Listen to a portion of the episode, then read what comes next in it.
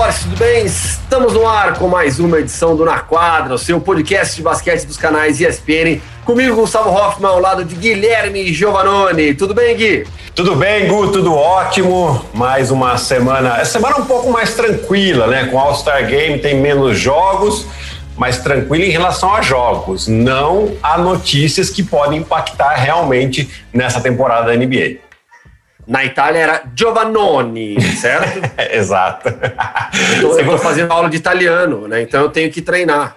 E, e, eu acho que você deu uma olhadinha no episódio com o Felipe Mota, que ele meteu um Giovannoni.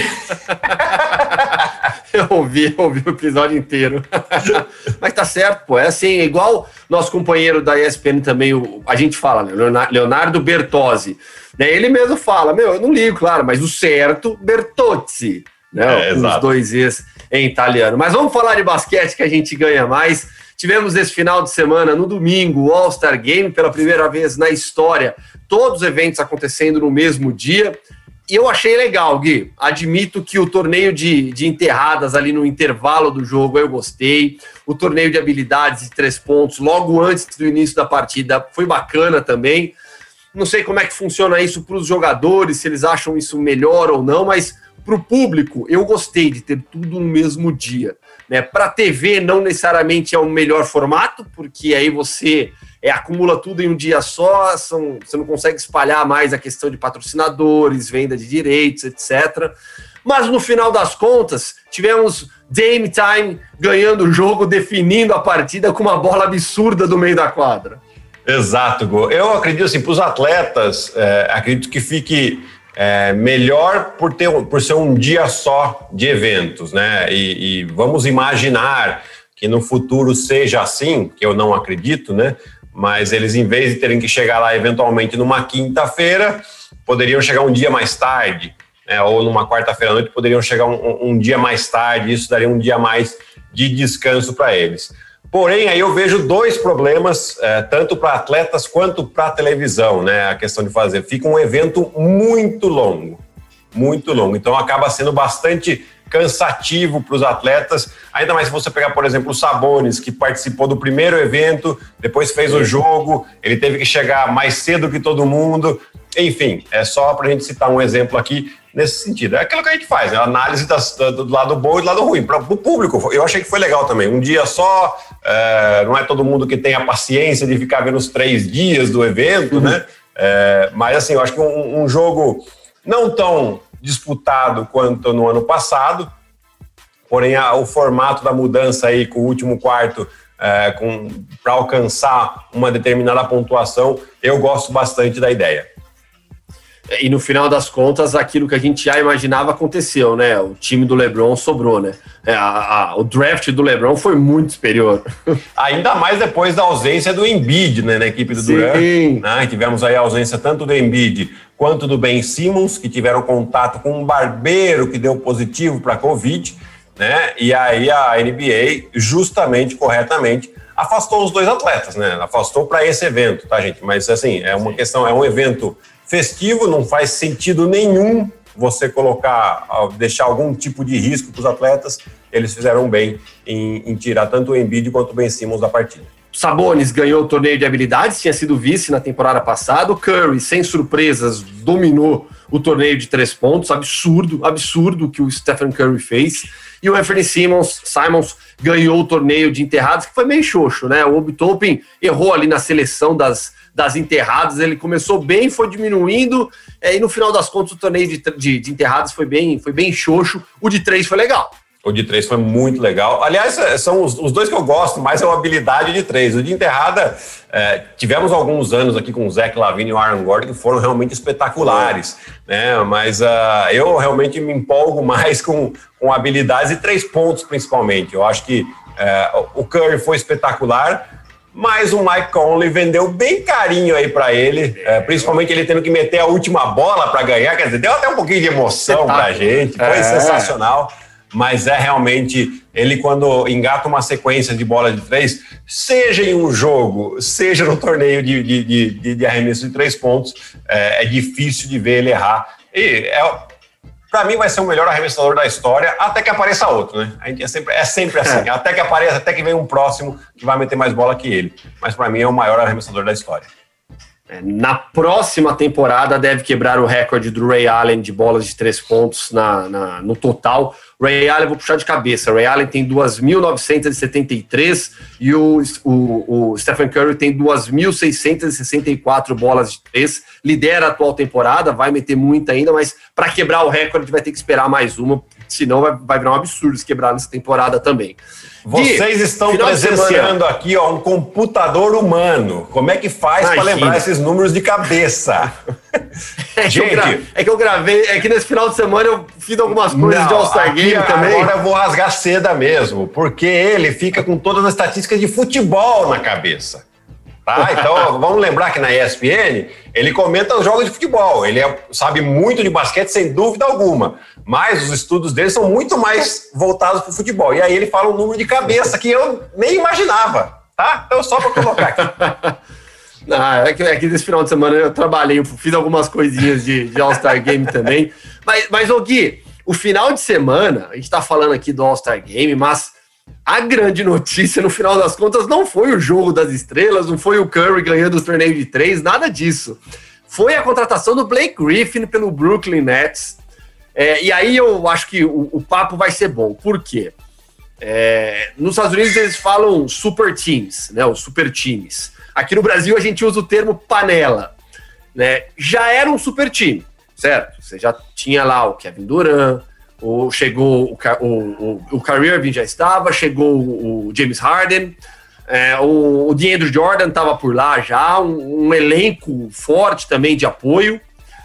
E agora chega o Blake Griffin. Mas não é o Blake Griffin de 10 temporadas atrás. Não é o Blake Griffin é, dominante no garrafão, Blake Griffin que arrebentava nas enterradas. Aliás, sobre isso, tem uma, tem uma estatística que foi foi o Bugarelli que disse, inclusive, durante a transmissão do jogo, né? E eu achei espetacular, eu não tinha visto ainda. É, o Blake Griffin não enterra, não enterra durante um jogo desde 12 de dezembro de 2019. E é muito louco isso, porque as enterradas sempre foram uma marca do Blake Griffin, que mudou seu estilo de jogo, já não é garoto, é, na atual temporada, médias de 12,3 pontos, 5,2 rebotes, 3,9 assistências, muito mal no field goal, 36,5% só, chutando 71% dos lances livres. Mas, é, bem além das estatísticas, é, eu acho que a gente tem que analisar o contexto onde ele está chegando, como ele será utilizado. As primeiras informações é que ele vai sair do banco de reservas e a própria motivação dele agora. A motivação dele em Detroit era zero.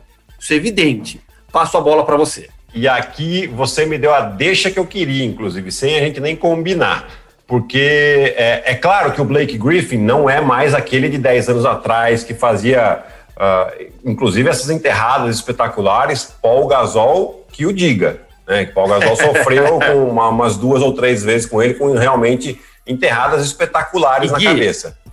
É, as enterradas do Blake Griffin me lembravam demais é, na potência o que o Sean Kemp fazia, o que o Dominic Wilkins fazia também. Exatamente, né? que além de muito alta, era com muita força, né? Você via que realmente é, é era praticamente impossível parar. Na bola, o, o, o, defensor que tentasse bloquear na bola ali, corria até um risco de quebrar a mão, quebrar um dedo, né? Porque é, era uma potência muito grande.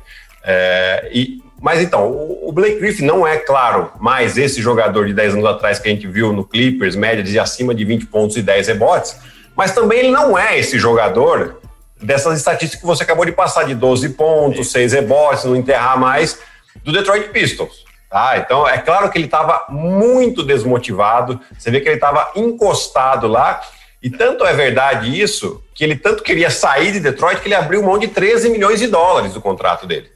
Né? Então, não é qualquer trocado que você deixa. Ah, já ganhou muito? Beleza, mas você está deixando um bom, uma boa quantidade de dinheiro para receber. Né? É, então, eu acho que tudo isso vai juntar agora. Ele vem para uma nova função, para uma nova fase da carreira. E eu acho que de todas as opções que Brooklyn até tinha, porque Brooklyn estava buscando mais um jogador interior, né? Uh, se falou do André Drummond, que também poderia ser a possibilidade de buyout e chegar. Aí você tinha o DeMarcus Cousins, que também estava livre no mercado, um jogador de qualidade. Porém, Brooklyn teve a paciência e esperou, sim, o Blake Griffin se, se, se desvincular de Detroit, porque para mim é a melhor opção. Porque os outros dois, eles acabam uh, sendo muito pesados para um estilo de jogo que joga o Brooklyn Nets. Né? Um jogo muito mais rápido. Uh, volto a dizer, o Blake Griffin não é mais aquele jogador tão atlético, mas ele ainda consegue acompanhar esses caras. E principalmente, o, o, o Brooklyn Nets, ele vai jogar aquele small ball que a gente já está conhecido. Né? Talvez não tão small ball quanto o Houston jogava, mas você tem aí o DeAndre Jordan, que provavelmente vai ser o pivô titular, e aí sim, você tem o Blake Griffin, que pode substituir, eventualmente você vai jogar uma final de conferência contra um Philadelphia, e você não fica com cinco baixos para marcar o Embiid, então você tem um cara já um pouco mais alto. E aí no ataque ele vai abrir, ele vai fazer o Embiid ter que sair do garrafão. Então, por isso que, ele, é, que eu acho que ele encaixa muito bem com esse time e faz um, um, um balanço interessante com o DeAndre Jordan, que é um jogador que não tem arremesso de fora, mas que joga muito bem a situação de pick. Então, você tem os dois estilos muito bem é, completados aí nesse time do Brooklyn. É, por isso que foi uma boa, uma boa escolha, pra, a meu ver. O Blake Griffin deve ser utilizado como pivô mesmo, né? Como pivô reserva e o DeAndre Jordan começando, começando os jogos. Na semana passada, Gui, a gente falou é, sobre. A gente fez um resumão da temporada.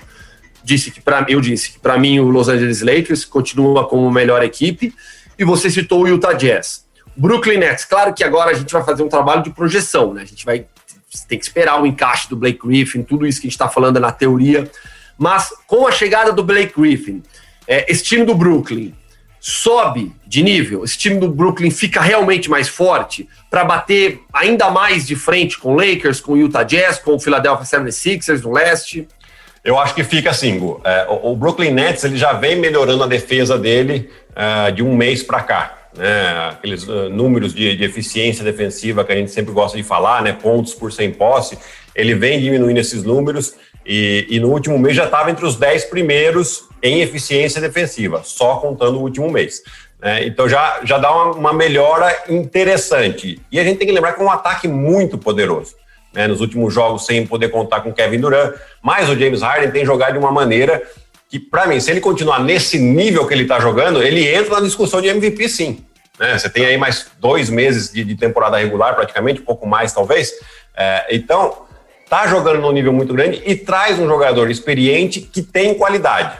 Né? A questão é, Blake Griffin, você vai entender qual que é o seu real papel aqui? Entendendo, putz, é, é realmente acaba se tornando o time a ser batido. Eles conseguem proteger mais o garrafão com o Blake Griffin, né? Porque quando a saída do, do o, o DeAndre Jordan tinha que sair, você não tinha alguém que protegesse tão, tão bem assim, né? O Jeff Green faz um ótimo o trabalho, mas, Green, né? é isso, mas não tem centímetros, né? No sentido de, exato, de, de proteger o corpo, ar. Né? Exatamente, exatamente. E com o Blake Griffin agora, e aí sim, o Steve Nash vai ter as opções de jogar com pivô de ofício, que é o DeAndre Jordan, tem esse, vamos chamar ele de híbrido, vai, o, o, é. o Blake Griffin, né? Que ele, ele é um, tem um corpo de pivô, mas joga fora.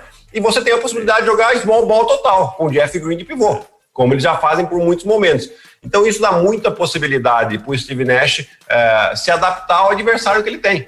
Né? E aí sim, ofensivamente, você tem um potencial muito grande. Né? A gente até, inclusive, falou do Joe Harris na semana passada e vai abrir mais espaço ainda para o Joe Harris. Né? O Joe Harris vai ser, vamos dizer assim, a quinta opção no ataque. Você imagina, o Joe Harris. Então, putz, você precisa de rodar com alguém. Vai o, o, marcador do Joe Harris e o cara vai continuar metendo as bolas. Então, claro, projeção eu acho que o, o Brooklyn Nets tem tudo aí para terminar na liderança da Conferência Leste, né? E realmente se tornar o time a ser batido ao longo dos próximos meses. E eu, sinceramente, não acredito que haverá problema é, de egos por exemplo, não. em relação a, com essa chegada do Blake Griffin. Porque assim, ele sabe onde ele está pisando, não é garoto, é um veterano que quer ser campeão, chega em uma equipe que vai lutar pelo título, ele entende que o papel dele é, hoje é outro, não é mais um franchise player como já foi lá atrás dos Clippers. Então, quanto a isso, eu não vejo problemas. E aí, Gui, a gente estende a discussão um pouco para o passado, né? E, e lembra vários super times da NBA. É, é engraçado que quando você faz uma pesquisa sobre isso, você vai encontrar na maioria dos textos né, dos jornalistas, ah, o, o Miami Heat 2010 é o primeiro super time da NBA, ou é o primeiro super time da era moderna do basquete. E as coisas não são bem assim. Né, tudo bem, se você falar da era moderna, aí tudo bem, a gente pode até aceitar aquele time que, que, que tinha o Dwayne Wade, levou o LeBron James e o Chris Bosh para jogar lá na Flórida. Mas antes disso, nós tivemos outros times que juntaram algumas estrelas e não necessariamente deu certo. Então, por exemplo, vamos lá, vamos começar a resgatar alguns casos. É, o Houston Rockets, bicampeão, é, em 96, contrata quem para jogar com Clyde Drexler e, e, e o Akim Olajuwon? Charles Barkley. Opa, caramba, você juntou Clyde Drexler, Akim Olajuwon e Charles Barkley, né? Dois integrantes do, do Dream Team é, original de, de, de Barcelona e, e, o Akim que depois jogou na seleção também. É, tudo isso para bater de frente com o Chicago Bulls, mas essa equipe parou, na verdade, na final da Conferência Oeste para o Utah Jazz, Exato. que já era uma base muito forte com o Cal Malone e com o John Stockton. Um outro caso, Gui, aí eu já passo a bola para você também. É, os Lakers de 2003, 2004 é, era um clima já meio pesado entre o Kobe e o Shaq. É, a direção busca dois veteranos da liga em busca do primeiro título, Gary Payton e Cal Malone. É, e o time cai na final para um Detroit Pistons que coletivamente era mais forte, uma situação similar até ao que o Utah foi para o Houston Rockets. Mas eu lembro pelo menos desses dois, dois super times, Gui, de, de, de, um, de um passado não tão distante assim. É, foi, foram nesses que eu tinha pensado. Eu até tinha anotado, comecei a anotar desde o Lakers de 2004, mas aí sim, é, pensando aqui, né, eu falei, nossa, teve esse, esse lance do Charles Barkley ter ido para o time que era campeão já, né, e, e aí depois ele, ele até se lesionou, uma, uma lesão bem séria, muscular que ele teve, enfim, mas não, não tiveram sucesso e pararam nesse Utah Jazz. E, e, e o Lakers, né, eu acho que você contou, foi, foi bem detalhista aí mesmo, um clima ruim, eles acabam enfrentando um time que não tinha nenhuma, grande, nenhuma super estrela. Eram estrelas. Era o Hip Hamilton, o Rashid Wallace, o Chance Billups. Mas se você ver, você fala, nossa, esses caras Big são ben, super estrelas. Ben Wallace, né? O Big Ben, né? Que, que, que segurava o cheque, mesmo tendo 12, 13, 14 centímetros a menos, que ele segurava na força o cara, né? Lógico, precisava de ajuda também, mas, mas ele fazia um ótimo trabalho.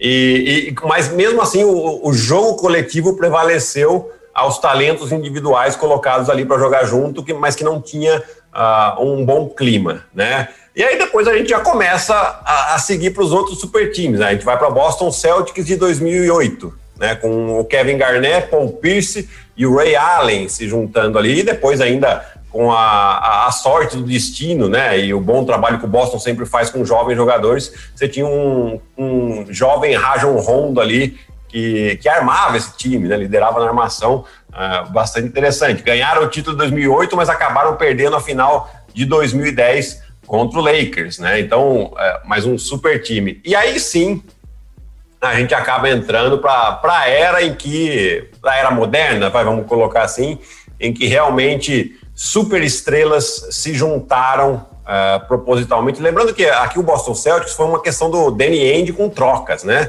Uh, ele foi muito hábil em fazer as trocas para montar o time. E aqui a gente já vem para o Miami Heat, uh, que tinha o Dwayne Wade, e aí sim, na Free Agency acaba assinando com o LeBron James e o Chris Bosh, inclusive tem aquele episódio uh, The Decision do LeBron James, que ele vai na, na televisão falar para qual time ele quer decidir jogar e que eles já disse ficando... que se arrependeu disso, né? Esse evento, o LeBron James já disse que se arrependeu dessa, desse circo, né, que foi armado. É, porque depois ele entende até que é, como os torcedores do Cleveland na época se sentiram, né? Tipo, marido traído, o último a saber, né? Porque claro que o Miami já sabia que ele estava indo para lá, né? E, e aí é, é esse sentimento, e muito provavelmente por causa disso o LeBron reconhece o erro, né? Muito bem reconhecido, inclusive. Mas, assim, um, um, super time que foi formado, que depois ainda teve a chegada do Ray Allen também, né? É, um super time é. formado que tava, a expectativa era que ganhassem quatro títulos, mas não foi tão bem assim. Né? No primeiro ano, eles encontram um, um Dallas Mavericks super entrosado, super motivados, com um Dirk Nowitzki é, vendo ali a oportunidade do título passar por ele e também o trabalho coletivo do Dallas foi superior ao do Miami Heat. E depois as duas finais uh, contra o San Antonio Spurs, que poderiam ter sido inclusive duas derrotas, né? Se não fosse o Ray Allen naquela bola de três. Né? Então, assim, esse é o mais ruim. Depois a gente vai. Devolvo a bola para você, para você continuar, para não ficar no monólogo aqui demais. Aí tivemos, né, é, o próprio Cleveland Cavaliers com o LeBron, né, quando o LeBron volta para Cleveland e monta um time que já tinha o Kyrie Irving e eles conseguem o Kevin Love, formando um, um trio de muito talento também. É, mais para frente, o Golden State Warriors, que já tinha a base fortíssima de Draymond Green, é, de Stephen Curry e Clay Thompson, coloca o Kevin Durant para jogar junto. Aí, aí foi foi um momento de muita crítica na carreira do Kevin Durant. E teve um outro time, Gui, que não deu certo, é que a gente pouco lembra, que é o Brooklyn Nets de 2013 14, que é aquela equipe que reúne o Paul Pierce, o Kevin Garnett, o Deron Williams, o Joe Johnson, é, e não deu certo, né? É o início ainda da era ali do Mihail Prohorov é, bilionário russo que tinha comprado a equipe, tinha construído o Barclays Centers. Esse time não deu certo, né? Então, não necessariamente grandes times funcionam na história da NBA, né? É, ele teve uma ideia até que legal, mas acho que ele estava atrasado de uns 4, 5 anos aí, né? Que ele é. acabou pegando esses jogadores numa fase já que eles não estavam, estavam longe de estar no auge, né? É, chamou muita atenção, sim, para o Brooklyn Nets. Né? Eu acho que foi o momento que a gente começa a prestar mais atenção. Lógico que teve aquele momento do New, New Jersey Nets nos inícios dos anos 2000, quando eles chegaram às, às finais. Né? Mas realmente eles começaram a ter um impacto muito grande como, como o Brooklyn a partir do momento que, que eles chamam essas estrelas. Depois, é claro, o resultado não foi, uh, acho que nem perto do esperado, mas Sim. eram jogadores uh, de grande calibre que estavam juntos aí é, no, na, na, equipe do Brooklyn. E, e, essa questão do Golden State, por mais que o, o Kevin Durant tenha sido muito criticado, é, é, o que eu menos vejo como panela, entre aspas, né? Porque no, no final das contas, o Curry, o Clay Thompson e o Draymond Green, eles vieram via draft do, do, do Golden State. Então, aí a gente tem que tirar o chapéu para o trabalho que faz a franquia em selecionar e desenvolver esses atletas, né? Porque o pessoal acha que ah, selecionou um bom jogador, deu sorte. Não, é muito longe da sorte. É todo um trabalho daquilo que você precisa, da qualidade do, do jogador e de como você consegue desenvolver esse jogador. Né? E aí, claro, tem a história do Hampton Five lá, que vai, além dos três, o Igodala também vai fazer uma reunião com o Kevin Durant para convencê-lo. E, e, eles acabam passando três temporadas vitoriosas, né? Porque perdem a última final com a lesão do, do Kevin Durant e do, do Clay Thompson, né? Sem querer tirar o mérito do Toronto, mas são, são dois desfalques muito consideráveis para disputar uma final. Né? E, e aí então, eu, eu considero um pouquinho menos, né? E aí a gente passa o passinho adiante, que é o próprio Lakers de agora. A gente tem que falar, Sim, porque você traz o Anthony Davis, você traz o, Uh, nessa temporada é o Gasol, mas na temporada passada era o Dwight Howard, que foi um jogador que, que foi MVP de liga, enfim. É, ah, mais veterano, beleza, mas é uma super estrela que estava no time, né? É, então, assim, você tem também, e até que a gente chega nesse Brooklyn Nets, que eu acho que é o, o supra-sumo é né? o supra-sumo das panelas, vamos dizer assim. É incrível mesmo. Gui, para quem está nos assistindo pelo YouTube da ESPN Brasil, vou mostrar aqui, ó. Eu tô com a camiseta, ó. Bulls 91, Dennis Rodman. Eu, eu, a hora que eu fui escolher a camiseta pra gente fazer o programa, eu peguei essa daqui e falei: caramba, é, o Dennis Rodman, quando chega no Chicago, ele chega em um time do Chicago que tinha o Michael Jordan, Scottie Pippen, o Ron Harper, que tinha chegado na temporada passada pouca gente fala, mas Ron Harper era um cara, antes do Chicago, de 20 pontos de média na temporada. Né? Ele era pontuador. É, é claro que quando ele chega para jogar pelo Chicago, com, com o retorno do Michael Jordan, ele joga a temporada 94-95, né? o Ron Harper já. Mas com a chegada do Michael Jordan, muda um pouco o papel dele, mas eu fiquei pensando, será que é, foi, um, foi um, um, um, primórdio ali de super time também? Porque o Dennis Rodman, ele já. Ele, é que o Dennis Rodman ele não era uma nesse sentido de James Harden, de, de Kevin Durant. Ele era um dos jogadores mais conhecidos da liga, polêmico, é notório defensor, melhor reboteiro da sua geração, mas jamais criou-se essa ideia de um super time em Chicago, né? Exato, né? É, eu acho que pela, pela, maneira como o time foi sendo construído, e tem um, um, jogador aí que você não citou também, mas é o Tony, Tony Kukoc. Né? É, então o Tony Kukoc chega é, logo que o Michael Jordan sai. Né? E aí você tem ali aquele ano e meio um pouco turbulento que o Michael Jordan está fora.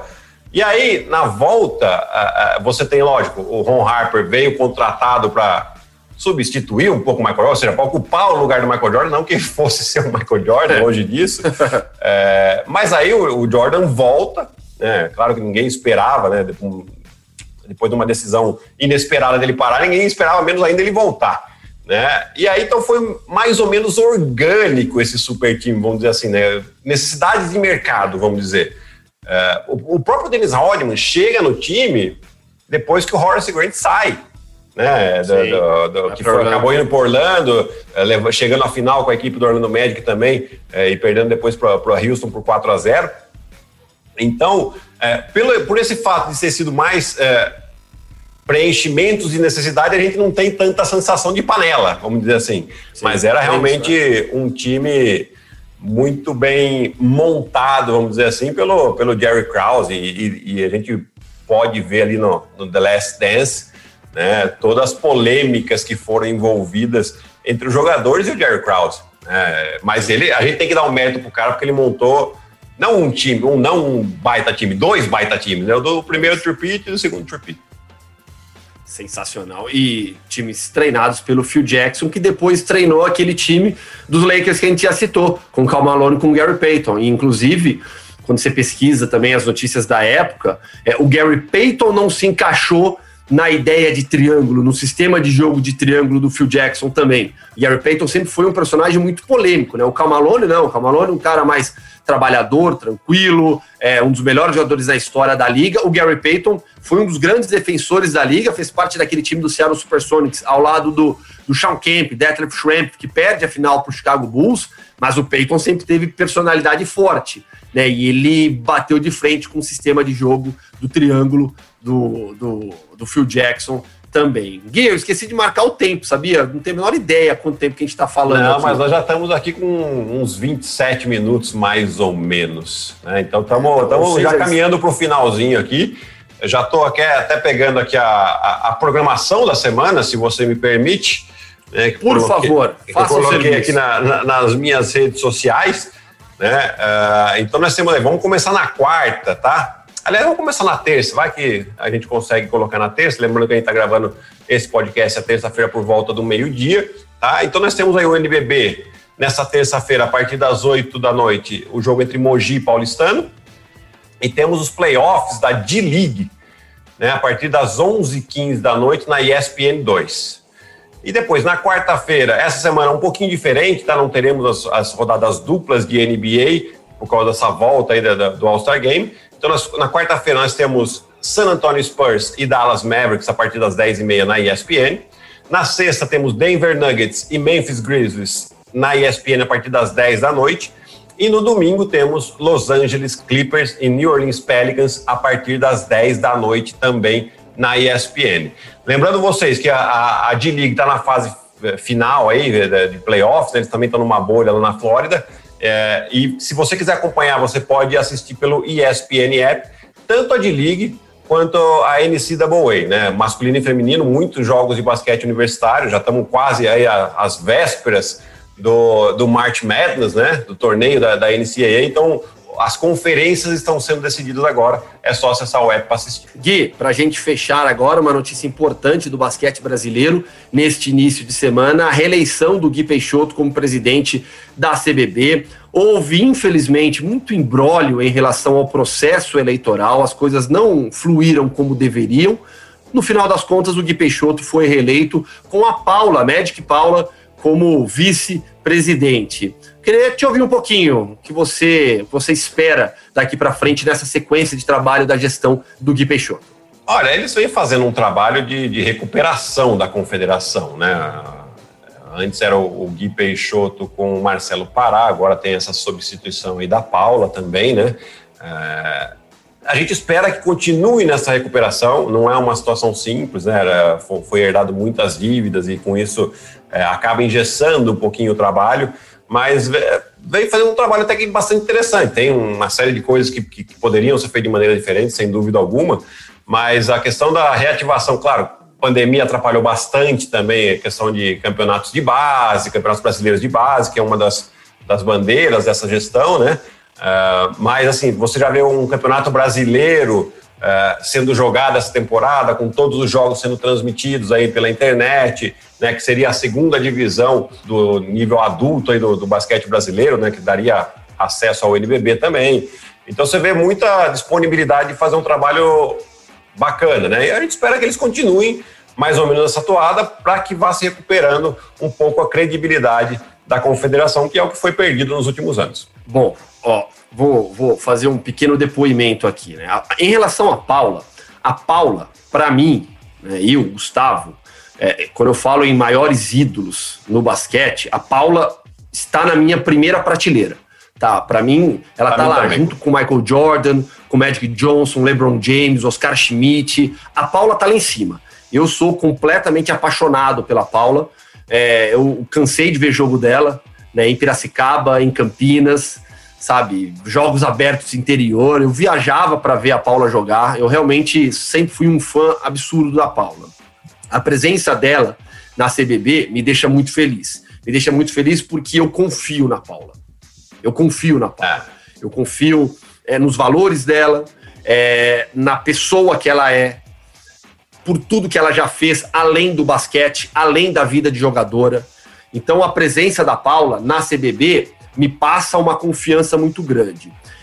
Eu, particularmente, não gosto do que aconteceu nos últimos anos, que foi, que é uma briga velada nos bastidores entre CBB e Liga Nacional de Basquete pouco destaque isso tem é, na mídia é, maior do Brasil, pouco destaque isso tem. A gente valoriza demais o trabalho que foi feito pela Liga com o NBB, é, a CBB fazendo um trabalho, como você disse, Gui, de recuperação é, da nossa seleção, é, do basquete brasileiro, da base do basquete.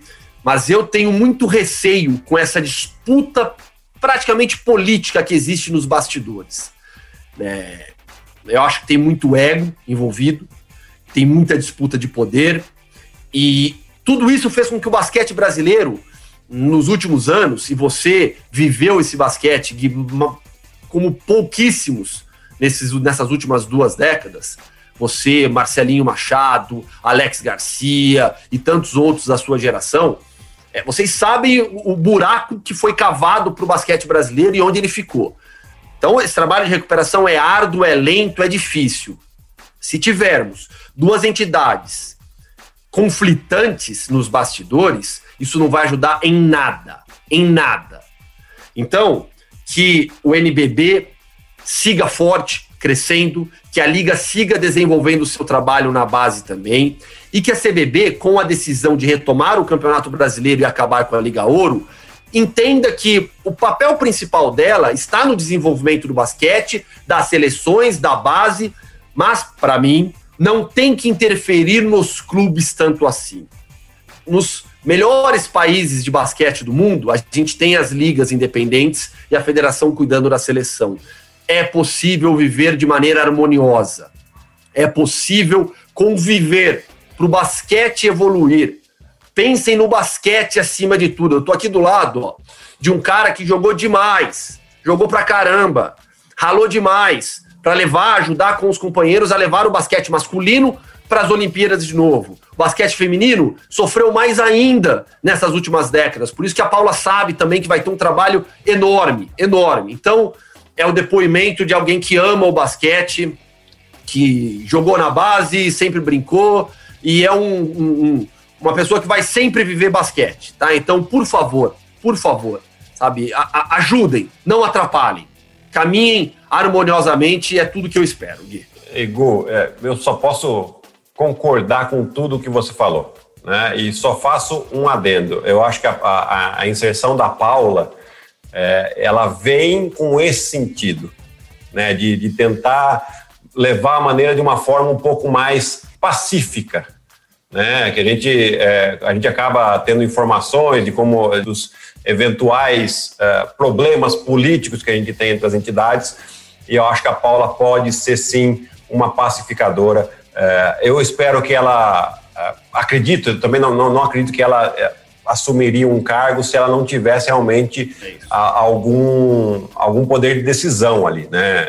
E, e eu acredito que ela tenha, e é isso que a gente quer, né? Porque a Paula vai trazer um, um contraponto que muitas vezes fica só do lado político e a gente precisa de alguém que pense é, muito mais dentro da quadra também, né, dentro na, nos nossos dirigentes. Então, é, concordo com você, era só esse adendo aqui. É, suas palavras foram espetaculares, Gu.